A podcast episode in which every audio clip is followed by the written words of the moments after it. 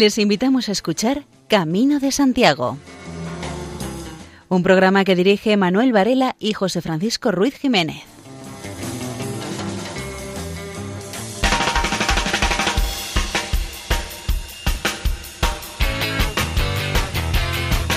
Muy buenas. Aquí comienza una edición veraniega de este programa de divulgación jacobea. Por cierto que el verano es una época propicia para que cientos de peregrinos se lancen a hacer el Camino de Santiago. Bueno, cientos, no, esta semana miles de peregrinos. Como habrán podido escuchar en otros programas de esta emisora, en días atrás se celebró la Peregrinación Europea de Jóvenes a Santiago. En fin, reciban un saludo de Luis Miguel Gálvez en la parte técnica, José Francisco Ruiz Jiménez en la supervisión y de quienes habla Manuel Antonio Varela.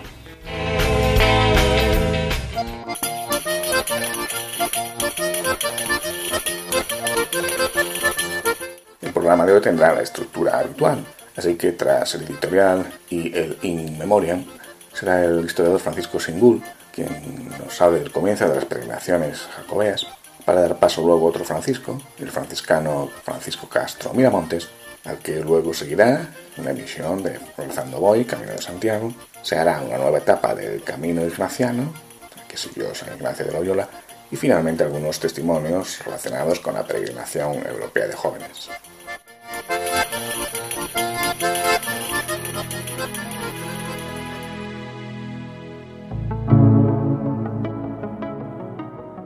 Modo de editorial y para dar a conocer los textos de Fran Lucas Herrero, vamos con el titulado Seguimos caminando.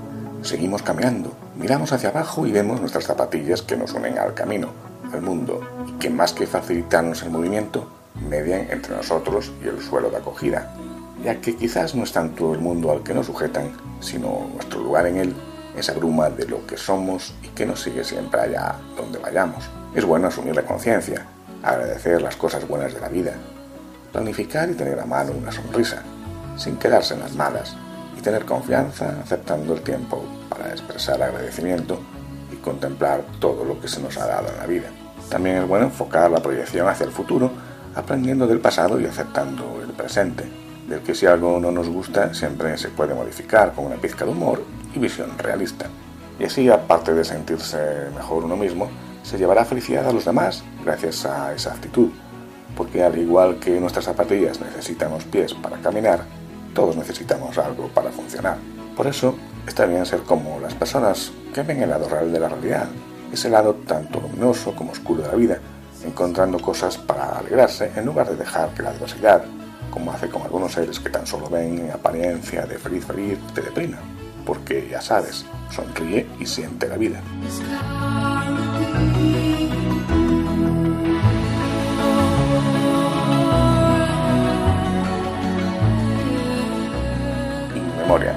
Basilio Losada Castro fue catedrático de Filología Gallega y Portuguesa en la Universidad de Barcelona, ya desde el año 1986. Había nacido en 1930 en el pueblo lucense de Láncara, orgulloso hijo de un guerrero que tuvo que combatir con codos e inteligencia para estudiar las carreras de Filología Románica y Derecho. Una de sus labores fue la traducción, por la que en el año 1991 recibió el Premio Nacional de Traducción. También ejerció la labor de crítico literario, con bastante acierto y brillantez, sobre todo en el ámbito de las literaturas gallega, eh, portuguesa y brasileña. A los 70 años, Basilio Rosada se propuso trabajar como narrador y dio a luz lo que la crítica define como una de las joyas de la narrativa jacobea, la novela La Peregrina, publicada en el año 1999.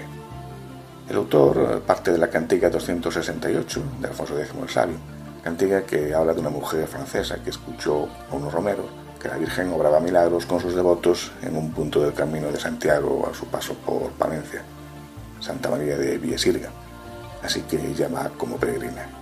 Basilio Losada reinterpreta la cantiga y crea un relato entretenido, ameno y hermoso, ambientado en el siglo XIII. La protagonista es una princesa que procede de un lugar desconocido de Francia y que peregrina acompañada por un pequeño grupo, destacando sobre todo el bufón. Y en Santa María de Villasilga encuentra efectivamente la curación de sus taras físicas, pues había nacido contrahecha. Así que uno de los temas que trata la novela es el de los milagros. Y también se detiene Basilio Losada en los tropeles de gente que transitan para construir las catedrales o evoca las danzas de la muerte y el cantar del Roldán. Es también una historia de amor que crece a medida que los dos personajes principales, la princesa y el bufón, van conociéndose y a la vez transformándose internamente, pues no se olvide que el camino es un medio de perfección. Además de la ficción, Basilio Losada cultivó el ensayo. Así, por ejemplo, en el libro colectivo El Camino de Santiago y las raíces de Occidente, aborda ciertas nociones del Códice Calistino y atiende al contenido de los cinco libros que componen este códice, tratando específicamente el tema del culto a las reliquias. Descansa en paz, Basilio Losada.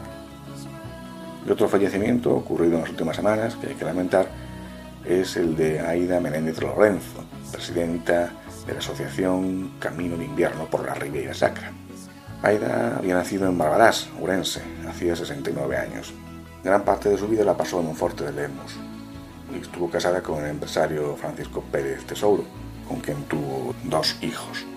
Entre los años 1997 y 2003 fue concejala de Cultura del Ayuntamiento de Monforte y en esta localidad desarrolló su vida laboral como profesora y psicopedagoga, además de ser profesora en dos institutos monfortinos, Apinguela y Doña Rey.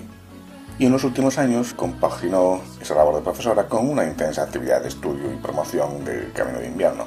La inquietud de Aida Menéndez por la historia de las tierras de Lemos la llevaron a profundizar en aspectos desconocidos del patrimonio cultural de la Ribera Sacra. Y hace unos 25 años empezó a contactar con muchos estudiosos que avalasen con documentos y estudios la existencia del Camino de Invierno, al tiempo que fundaba la asociación Amigos del Camino de Santiago por la Ribera Sacra. Aida Menéndez formó parte del grupo de historiadores e investigadores que redactaron el completísimo trabajo que permitió recuperar el trazado del Camino de Invierno. En el año 2004 mantenía frecuentes reuniones con responsables municipales de las comarcas del Bierzo, Valdeorras y Deza, son comarcas por las que pasa el Camino de Invierno. Eran reuniones para conseguir la oficialidad que llegaría 15 años después. En los últimos tiempos estaba alejada de la vida pública a causa de una grave enfermedad. Hace poco, su número dos en la asociación, Manuel Igriz, estuvo en la inauguración del albergue de peregrinos del Palacio Episcopal de Diomondi, en el Ayuntamiento de Osaviñao, obra esta del albergue realizada por la Junta de Galicia. Manuel Igriz expresó su gran deseo de que Menéndez, ya muy enferma, hubiese podido ver uno de sus muchos anhelos relativos al camino de invierno. Descansa en paz, Aida Menéndez. Para la sección de historia de este programa utilizamos las grabaciones de Francisco Singul, historiador, que en esta ocasión habla de los ataques vikingos en los siglos IX y X. Escuela de Saber. Camino de Santiago por Francisco Singul. El comienzo de las peregrinaciones en los siglos IX y X.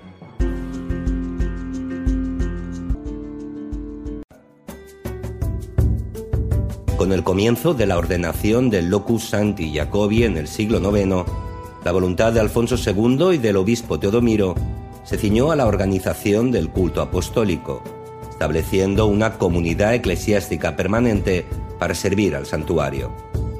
Doce monjes y un abad, que atendían el oficio divino Supra Corpus Apostoli, puestos bajo autoridad diocesana de Teodomiro de Iría. Pero ni el rey Casto ni el obispo pretendieron crear en aquel espacio rural una ciudad y atraer pobladores.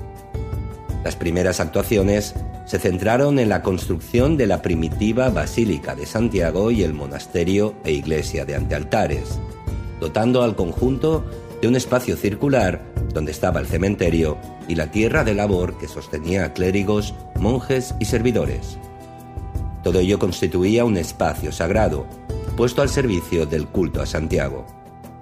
No obstante, la llamada dote del rey Casto, la ofrenda de las tierras comprendidas en un círculo en torno a sepulcro, con un radio de tres millas romanas, creó un asentamiento preurbano que va a crecer sin pausa. En esta época, siglos IX y X, el santo lugar era un santuario monástico martirial al que acudían peregrinos. Un lugar sacro y de acogida, protegido por una rudimentaria muralla construida en época de Alfonso II y reforzada por el obispo Cisnando I, que estuvo al frente de la mitra iriense compostelana entre 879 y 920. Una cerca defensiva vulnerable, que será fuertemente reconstruida por su sucesor Cisnando II, obispo entre 952 y 968, creando un potente conjunto de muralla y torres rodeados por un foso relleno de agua y una empalizada de madera que protegía los barrios suburbanos en plena formación. A mediados del siglo IX, pocas décadas después del descubrimiento del sepulcro apostólico, el santo lugar ya gozaba de cierta fama. Prueba de ello es el ataque de los hombres del norte que tiene que soportar la primitiva cerca construida por Alfonso II. En el año 858 cuando se produce el llamado segundo ataque vikingo a Galicia, un momento en el que los temibles hombres del mar, procedentes de Escandinavia, ya conocían la existencia de un santuario apostólico que imaginaban floreciente y pleno de riquezas. En ese momento, Ordoño I estaba al frente de la monarquía de Oviedo, reinando entre 850 y 866. Según la crónica albeldense y el cronicón iriense, texto más par con noticias, en 857 una flota de barcos vikingos comandada por dos jefes muy belicosos, Hasting y Bjorn, llamado Costado de Hierro, devastaron la costa atlántica francesa, penetrando en 858 en la ría de Arousa y remontando el río Ulla en dirección a Iría. El motivo de esta incursión era hacerse con las presuntas riquezas de la ciudad de Santiago, donde acudieron los sirienses, atemorizados por el contingente armado. En el santo lugar, vecinos y recién llegados se protegieron tras la muralla, que cumplió su función y evitó el saqueo del santuario. Los vikingos obligaron a los asediados al pago de un tributo, que resultó ser insuficiente, por lo que iniciaron un ataque sin éxito, pues carecían de máquinas de guerra para demoler o vencer las murallas.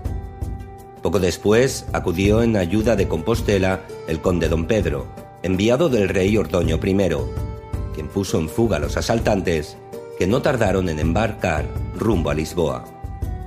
Las consecuencias de este ataque fueron significativas, pues las deficientes defensas sirienses quedaron en evidencia. Por ello, Adulfo II, obispo de la sede entre 855 y 876, solicitó permiso al Papa Nicolás I para trasladar la catedral a la iglesia construida por Alfonso II el Casto sobre el sepulcro de Santiago. Petición que aprobó el sumo pontífice a condición de que la iglesia de Iría no perdiese su condición de catedral.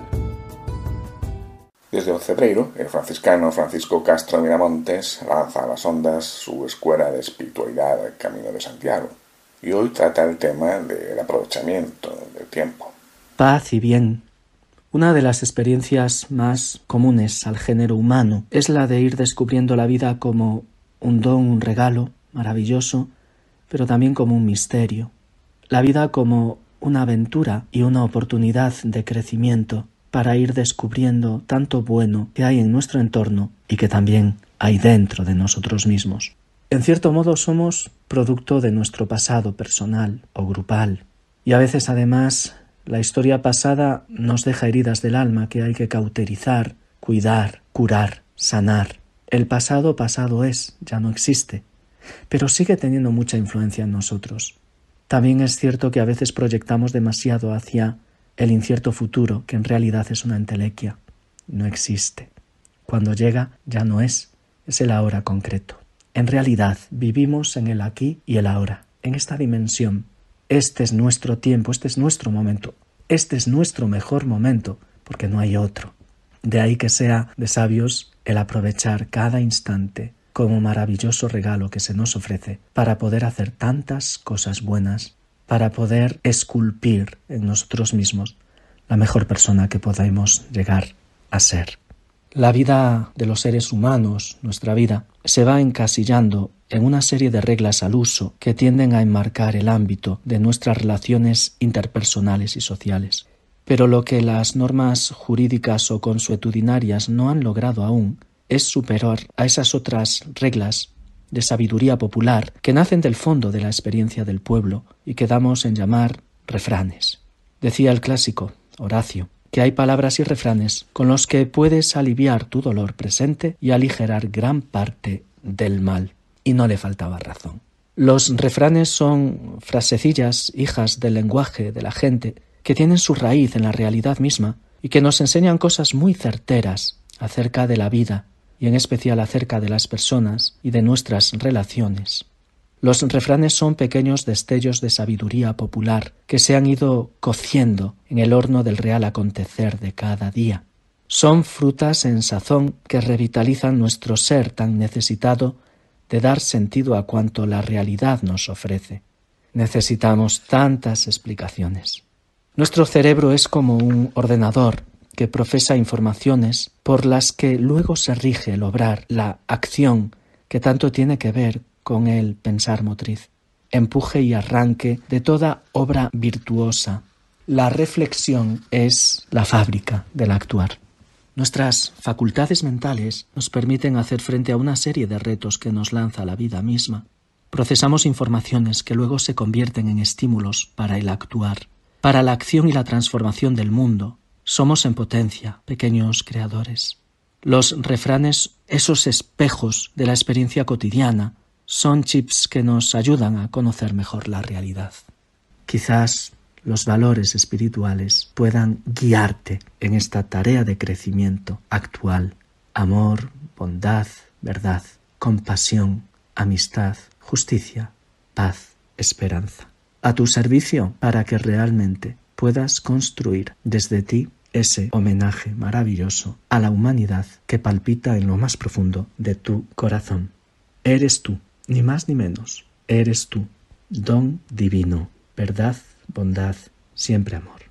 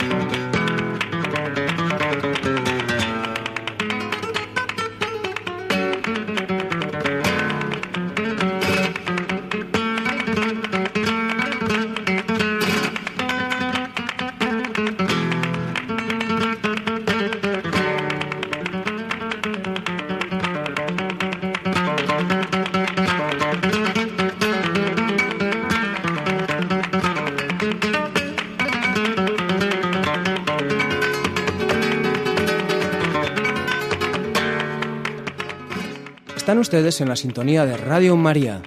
La emisión número 20 de Razando Voy, Camino de Santiago, tiene como tema central el encuentro.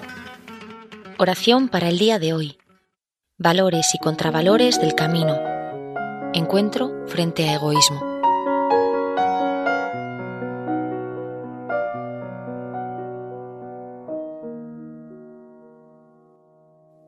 Me pongo en tu presencia, Señor.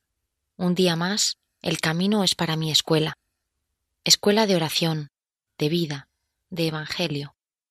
Te pido que me ilumines y me ayudes a comprender la vida, a asomarme al mundo, a caminar contigo y con otros. Ahora es tiempo para el encuentro. Aquí estamos, juntos, en camino. Vengo a orar, Señor, para encontrar en ti la fuente de la libertad auténtica. Vengo a beber, Señor, a la fuente del primer amor, donde todo es vida, donde todo es agua, donde todo es libertad,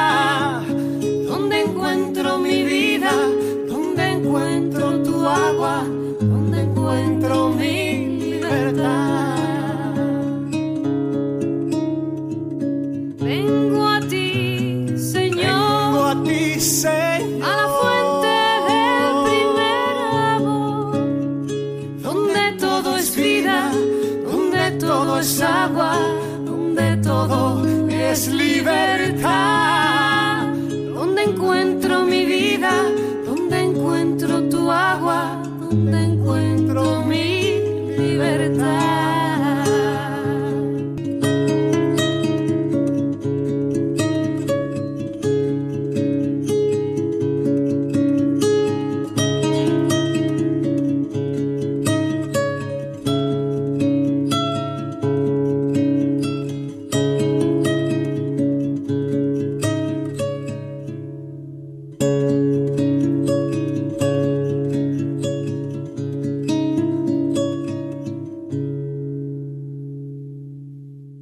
de hoy es del Evangelio de Mateo.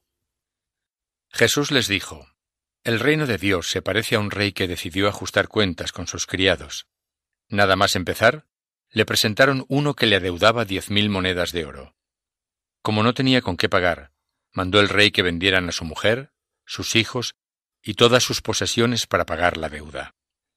El criado se prosternó ante él suplicándole, Ten paciencia conmigo, que te lo pagaré todo.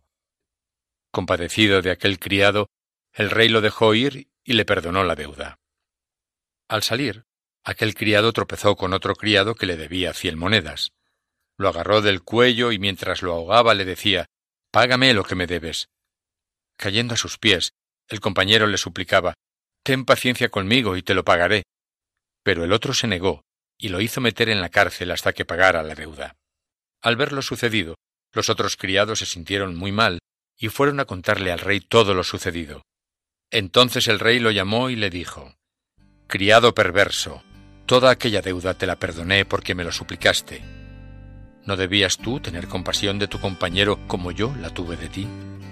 E indignado, el rey lo entregó a los verdugos hasta que pagara toda la deuda. Así os tratará mi Padre del cielo, si no perdonáis de corazón cada uno a su hermano.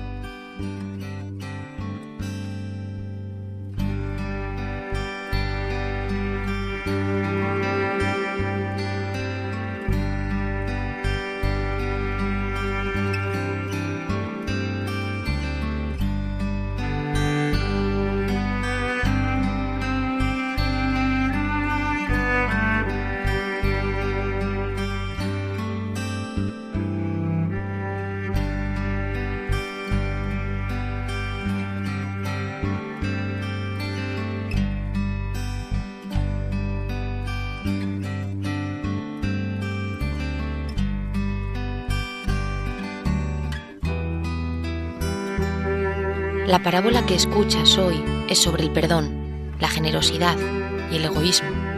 La clave está en comprender al prójimo. El hombre rico comprende la angustia del que le debe dinero. Este, en cambio, es incapaz de sentir compasión por quien le adeuda a él una cantidad menor. ¿Y tú? ¿Eres capaz de ponerte en el lugar del prójimo ¿O andas siempre pensando en lo que te conviene a ti?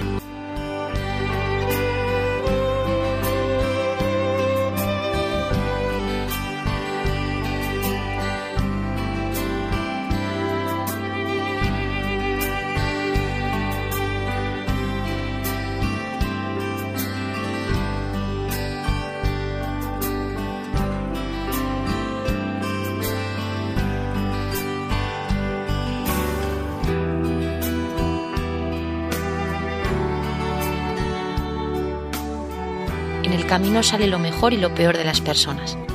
Ante el cansancio, los retos, a veces te sorprenden la generosidad de unos y los malos gestos de otros. A veces asoman actitudes muy egoístas, que lejos están del espíritu de compartir y camaradería propio del peregrino. Quejas, peleas por los mejores sitios, indiferencia ante el descanso de los otros.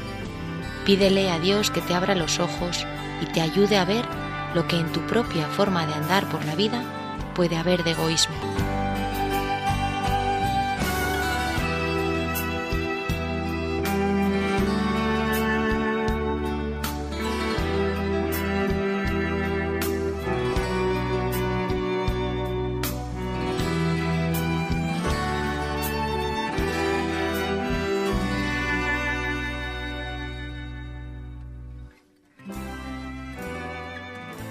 También sale lo mejor. Gente dispuesta a servir, a preocuparse de otros, a ayudar a quien va más fatigado. Gente que tiene una palabra amable, una buena cara, que no exige y en cambio agradece. Gente que amolda su paso al ritmo de quien pueda necesitar más compañía, más ayuda, más conversación. Pídele a Dios que te enseñe a mirar lo que en tu vida es generosidad, es entrega.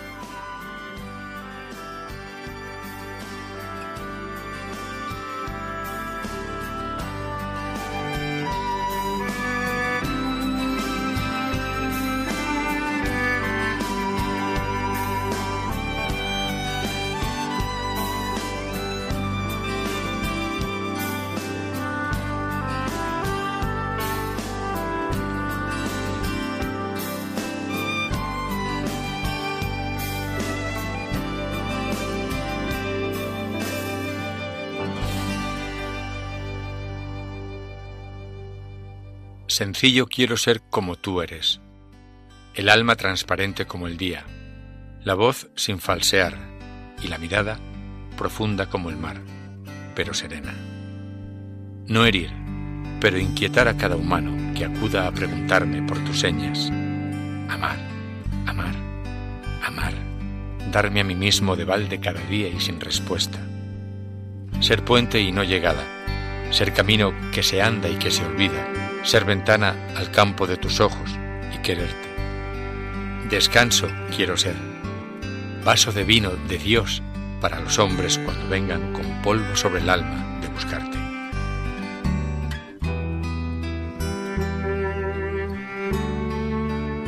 Habla con el Señor de lo que has sentido en este momento, tal vez el deseo de ser mejor o la vergüenza por reconocer que a veces te vuelcas demasiado sobre tus propios problemas preocupaciones, o la gratitud por la gente buena que te vas encontrando en el camino de la vida.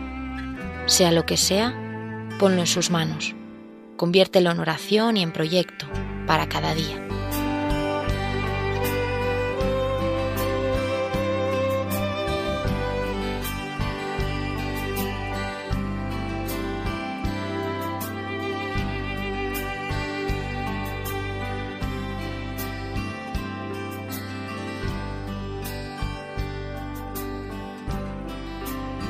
Tomad, Señor, y recibid toda mi libertad, mi memoria, mi entendimiento y toda mi voluntad, todo mi haber y mi poseer. Vos me lo disteis, a vos, Señor, lo torno. Todo es vuestro. Disponed a toda vuestra voluntad. Dadme vuestro amor y gracia, que ésta me basta. Hace un par de meses se publicó una antología de Leonard Cohen con una grabación inédita de Aleluya. El título del nuevo disco recopilatorio de Cohen es Aleluya y canciones de sus álbumes. Además de clásicos de la carrera musical de Leonard, el álbum se abre con una grabación en vivo inédita de Aleluya, registrada en el Glastonbury Festival del año 2008. Escuchémoslo.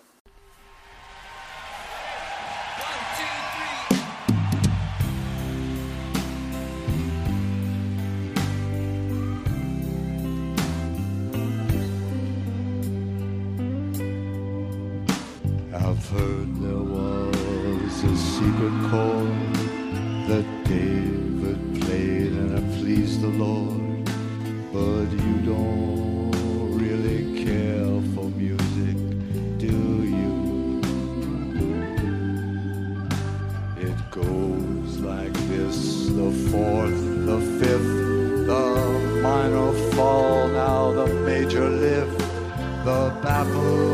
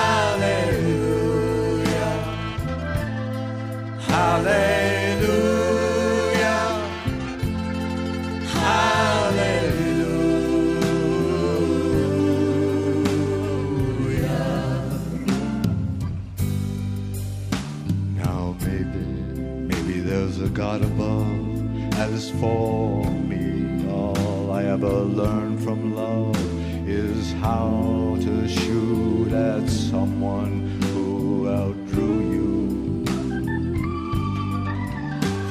But it's not a cry that you hear tonight. No, it's not some pilgrim who claims to have seen the light. It's cold and it's a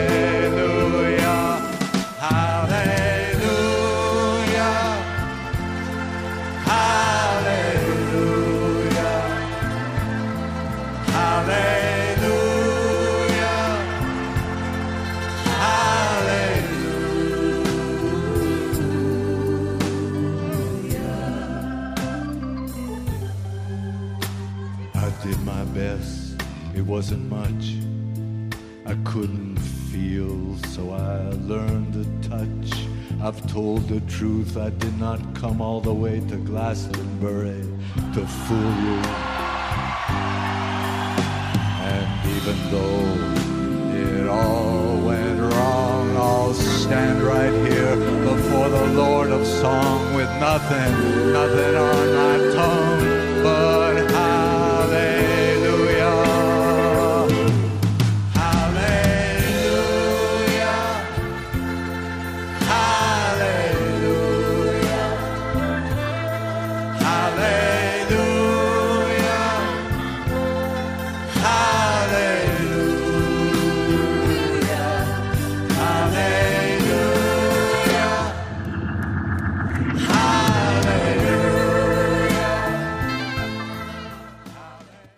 Si nos quieres escribir, puedes enviarnos un correo electrónico a camino de Santiago Y en el camino anciano seguimos en la misma línea de las etapas anteriores, pero con la esperanza de encontrarnos con el río Cinca y dejar atrás las dificultades de los Montenegros. El final de esta etapa número 20 es Fraga, que tiene unos 13.000 habitantes y es precisamente la población más importante del Bajo Cinca. Tiene un origen ibérico, con vestigios romanos en sus proximidades, con un claro protagonismo en la historia de la reconquista aragonesa. Fraga es ciudad por concesión de Felipe V en el año 1709. La Torre de los Frailes fue bien restaurada, construida por los templarios en el año 1128. Destaca la iglesia dedicada a San Pedro, que tuvo una primitiva fábrica románica del siglo XII, que luego fundió con añadidos góticos y renacentistas. Por su parte, la de San Miguel, en lo alto de una meseta que domina el caserío, fue iglesia parroquial hasta 1568. Cerca de esta iglesia debió de levantarse un castillo medieval. En el barrio de las Atarazanas hubo un astillero de barcas para el río Cinca. En cuanto a otros edificios, pues son bastante evocadores, la casa de Junqueras, el palacio del gobernador, el de los Escolapios y otros muchos de carácter gótico correspondientes a los siglos XVI y XVII. También es digno de visitar el Museo de la Ciudad, en el Palacio Moncada. El trazado urbanístico de Fraga responde a la concepción árabe de construcción, con casas de adobe, que aún es posible contemplar en algunas zonas. Hay dos barrios bastante bien diferenciados. Uno, el viejo, en lo alto del cerro, y el nuevo, a orillas del río. El habla de los habitantes de Fraga tiene peculiaridades especiales, pues el fragatí es más puro que el chapurriao. Aunque está influido por el catalán, tiene peculiaridades en el acento que lo diferencian notablemente. Es un catalán de frontera, desconectado cultural y lingüísticamente de Cataluña, por lo que el avance del castellano es claro, sobre todo en cuanto a vocabulario y en particular a palabras nuevas, característica común de la mayor parte de los pueblos de esta franja catalano-aragonesa. Hay una gran conciencia de catalano parlantes, sobre todo desde los años 80, gracias a instituciones culturales como el Institut d'Estudis del Baix Cinca, que se encarga de la protección y difusión de la lengua y las tradiciones culturales de la zona. En gastronomía destaca el coq de fraga, un postre hecho con una masa fina sobre la que se colocan rodajas de membrillo y trozos de nuez o almendra. Todo junto se cocina en un horno de panadería sobre una gran plancha de hierro. En Fraga se cultivaba principalmente el higo blanco, que de verde pasa a amarillento al madurar y al secarse cambia a blanco. El higo está maduro cuando le salen unas grietas blancas en la piel y se empieza a mustiar. Si entonces no se coge, acabará como higo mustio, que caerá fácilmente al suelo por acción del viento o del intruso de la escalera. Por aquel entonces todos los higos se comercializaban secos, pues no había comercio de higos verdes. Los higos cundían para todo. La gente guardaba una buena cantidad de la calidad inferior, los higos comunes, que se utilizaba para dárselo a los animales de la casa. Los higos abiertos al madurar, los llamados figals, que tenían más miel para casa, para el invierno. Un postre típico era hacer panae, que consistía en abrir un higo seco, poner dentro dos o tres trozos de nuez o almendras, cerrarlo y comerlo. Los figals se aprovechaban a base de secarlos abiertos del todo y luego se casaban encarados, mezclando su miel y así se conservaban bien. El resto de higos eh, de baja calidad, los comunes, se vendían para fabricar alcohol.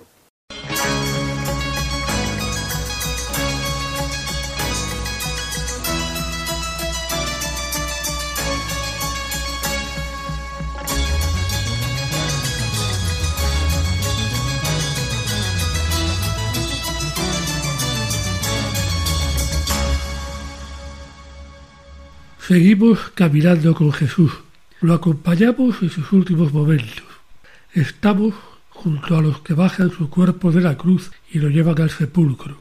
Una vez más, hemos de pedir orientar nuestra vida a la voluntad de Dios, única fuente de felicidad y de resurrección. El crucifijo, suspendido sobre el altar de cada iglesia católica, nos recuerda que la misa es no sólo un recuerdo, sino incluso un volver a vivir la entrega de Jesús por nosotros, derramando su vida hasta la muerte. Sin embargo, a veces hemos dado demasiado aire intelectual a la crucifixión, hemos razonado mucho sobre el misterio teológico de la muerte de Jesús, y hemos cambiado la crucifixión por una cruz de oro, incluso con piedras preciosas. Hoy nos proponemos vivir la pasión en su cruda realidad. Lo hacemos mediante la contemplación imaginativa. Pasemos tiempo con el Jesús humano que murió con una muerte dolorosa, lenta y humillante, colgado entre dos criminales. Pasemos un tiempo junto a su madre, que tuvo que ver morir a su hijo. Nosotros, los cristianos del siglo XXI, sabemos que este drama termina en la resurrección de Jesús. María no lo sabía. En nuestra contemplación ignaciana acompañamos a María, la Madre de Jesús, que se aleja del sepulcro, de vuelta a la casa donde se hospedaba. Nos quedamos con ella, esperamos con ella, escuchamos compartir con los presentes todas las cosas que ella meditaba en su corazón desde que Jesús era niño. La escuchamos contar sus recuerdos, lloramos con ella, esperamos que algo pase como ella esperaba, y le decimos que somos seguidores de su Hijo. Ignacio de Loyola nos invita a identificarnos lo más estrechamente que podamos con Jesús, a experimentar nosotros mismos el dolor con Cristo en su dolor, un espíritu roto con Cristo tan roto y sufrimiento interior por los grandes sufrimientos que Cristo soportó por mí. También tengamos en cuenta la soledad de Nuestra Señora, su profundo dolor y su cansancio interior. Asimismo, contemplemos el desánimo y el sentimiento de fracaso de los discípulos. Todo ha acabado, es el final. Cristo, nuestro Rey y Señor, continúa su misión en nuestro mundo para salvar a todos los hombres y a todas las mujeres. Él sigue siendo torturado hoy en sus hermanos y en sus hermanas. Él sigue siendo conducido hoy a la cruz. Dediquemos unos momentos de la meditación a reflexionar sobre la situación de nuestra humanidad y pidamos al Padre que nos coloque junto a Cristo, crucificado en el mundo de hoy. Un día como hoy, 7 de agosto, hace 10 años, se culminaba una de las gestas de la historia de la exploración espacial, y es que llegaba a Marte la nave Curiosity. ¿Y por qué les decimos esto? Pues porque en la memoria de la nave Curiosity iba cargado un tema musical que vamos a escuchar. Se titula Richborough or Stars y fue compuesto por Will Ian. Why do they say the sky is a limit? When I see the footprints on the moon, why do they say the sky is a limit? When I see the footprints on the moon, and I know the sky might be high, but baby, it ain't really that high. And I know that Mars might be far, Let's reach for the stars, reach for the stars, Let's reach for the stars, reach for the stars,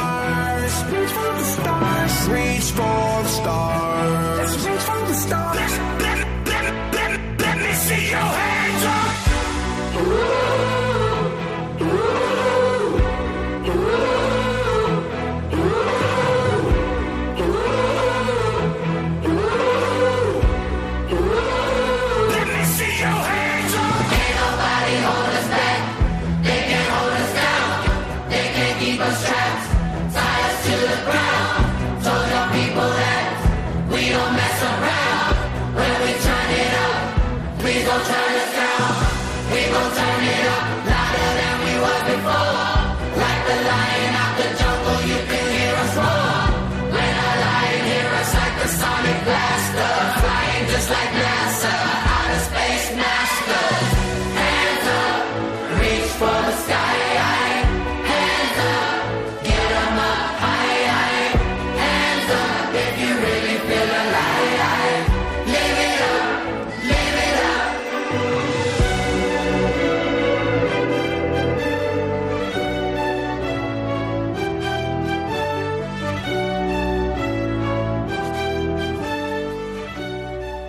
En el marco de la Peregrinación Europea de Jóvenes 2022, 350 muchachos de Cataluña y Mallorca, hace exactamente una semana, comenzaban una peregrinación desde Lugo hasta Santiago de Compostela, haciendo pues el camino primitivo.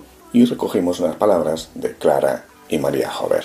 Pues yo soy Clara, soy de Barcelona y es mi primera vez haciendo el Camino de Santiago y es mi primera vez acompañando a un grupo de chicos con discapacidad, algunos pues eh, sordos, también acompaña un ciego juntamente con un museo de Barcelona. Y estoy muy ilusionada porque mucha gente me ha, me ha hablado pues del camino, de cómo de especial que es, mi padre lo hizo solo en septiembre, pues también pues poder compartir con ellos después esta experiencia y a ver pues también el Señor que me inspira durante el camino y cómo vuelvo a casa. Yo fui a la PEG del 2015 en Ávila, pero por aquel, aquel entonces yo era jovencita. Entonces, yo era más participante, ahora pues a lo mejor lo viviré un poco más de la perspectiva pues de responsable o acompañante, así que pues intentar que ellos lo pasen bien, que lo disfruten. Me llamo María Jover, soy de Barcelona, tengo 22 años y esta es la cuarta vez que hago el Camino de Santiago. La primera vez lo hice cuando tenía 10 años con mi familia, lo hicimos toda la familia y fue una experiencia muy bonita, no solo para crecer en la fe, que cuando tienes 10 años pues de vez en cuando es, es muy de tus padres, ¿no? y, pero poco a poco lo vas haciendo tuyo y también es una experiencia muy bonita para poder hablar con la gente que tienes cerca, en, este caso fue con mi familia, y conocer otras facetas de tus hermanos, de tus padres y poco a poco ir haciendo camino todos juntos. Y este año lo hago con el grupo de la Diócesis de Barcelona, que venimos a la PEG, al Peregrinaje Europeo de Jóvenes, y la verdad es que tengo muchas ganas porque aunque lo haya hecho otras veces, sé que va a ser una experiencia totalmente distinta y que espero que me acerque a Dios y que pueda acercarme a la gente que tengo cerca. En uno de los últimos programas de Radio Nacional Frontera, intervenía un joven de la diócesis de Toledo, José Vicente Rodríguez, hablando de la peregrinación europea de jóvenes. Es que al final da igual cómo te encuentres en ese momento con la fe, ¿no? O en el momento de decir, jolín, es que yo pues necesitaría ir más o no. Da igual, ¿no? Es el momento de que si tú lo necesitas porque el apóstol Santiago te ayude, porque creas que el grupo de amigos te va a ayudar, ¿no? Eh, a mí, por ejemplo, sí que me ayuda mucho eh, mi grupo de seguimiento de vida a mantener esta fe que yo hoy en día tengo, ¿no? Ha costado. Hace un año ahora yo te diría, es que imposible. O sea, yo no me creo, eh, ese joven, ese José Vicente, yo no me creo que hubiera sido, ¿no? Pues tener conciencia un poco de lo que es la fe. Siempre nos han dicho, no, la fe de nuestros abuelos, la fe de nuestros padres. Pues yo ahora mismo te puedo decir que es la, mi fe. O sea, que es algo que yo creo por ese encuentro con el Señor, ese trato diario, ¿no? De, de, estar pues con el Señor cinco minutillos, aunque sea pues los últimos cinco, lo típico, ¿no? De o por la mañana una oración o por la noche, pero es eso, el, el estar ahí, tener esos ratillos de paz, de tranquilidad y que ayuda un montón, o sea, de verdad que animo a todos los jóvenes. Eh, a mí, estas peregrinaciones, o sea, todas las peregrinaciones que he hecho en, en, la diócesis, todas las cosas que he hecho, me ha ayudado un montón, ¿no? Vale, ¿y ahora qué? Lo típico de que no caiga en saco roto o todo eso, ¿no? Esas cosas que a los jóvenes nos cuesta, vamos, que a cualquier persona nos cuesta, volver a la universidad, volver a nuestra realidad, decir, jolín, es que echo de menos ese fin de semana en el que podía estar descansando, podía estar disfrutando con los jóvenes de algo que, que es nuestra fe, ¿no? Y de vivir en nuestra fe y entonces te quedas con ese saborcillo de decir, lo disfruté y quiero más. Y en el mismo programa mencionado antes, Frontera, María Aguilar, que trabaja en la Subcomisión de Juventud e Infancia de la Conferencia Episcopal, Habló también de la organización de la Peregrinación Europea de Jóvenes. Recuerdo el año 2010, yo participé como voluntaria con mi diócesis y esto ha sido un proceso que el Señor me ha ido poniendo en el camino. Tuve una responsabilidad concreta de orden con una serie de compañeros pues, que íbamos guiando. Viví una experiencia tan bonita y tan buena en esa peregrinación a Santiago que seguí colaborando, cada vez me fui implicando más, tanto en mi parroquia como también en la diócesis, y fui descubriendo dentro de mi vocación ¿no? a la santidad, porque realmente es la vocación de todos, que era lo que el Señor, pues que me iba regalando unos dones y que me iba regalando unos talentos y que tenía que poner al servicio de los demás. Y descubrí pues que quería ponerlos al servicio de la Iglesia y entregar pues lo que era mi trabajo profesional, pues de una manera íntegra ¿no? a, a la Iglesia.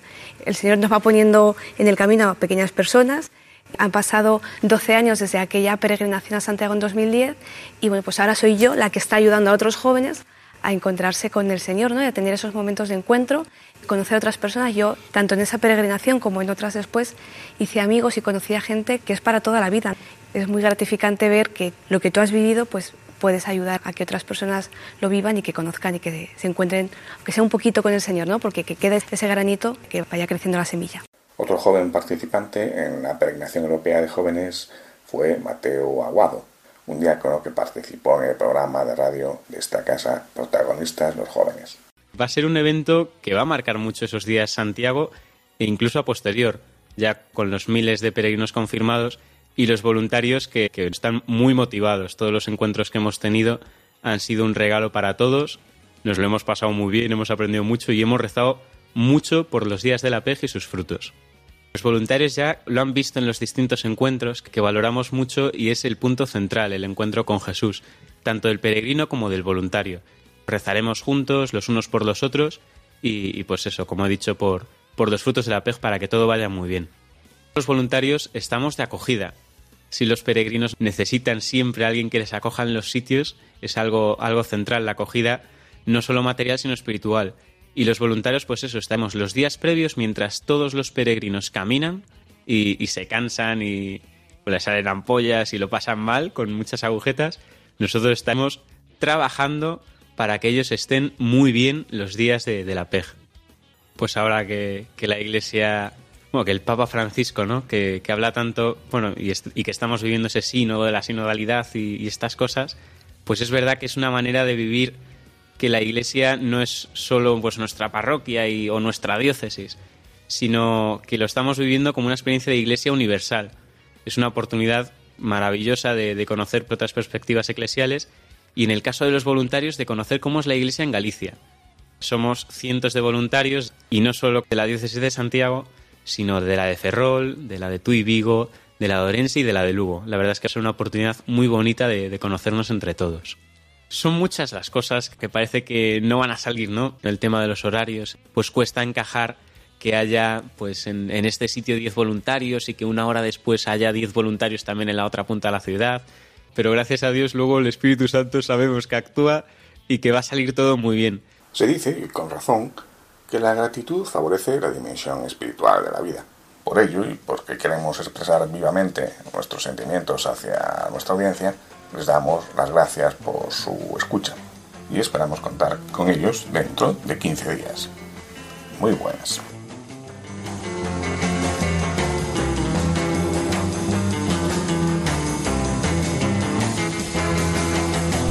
Han escuchado en Radio María Camino de Santiago, dirigido por Manuel Varela y José Francisco Ruiz Jiménez.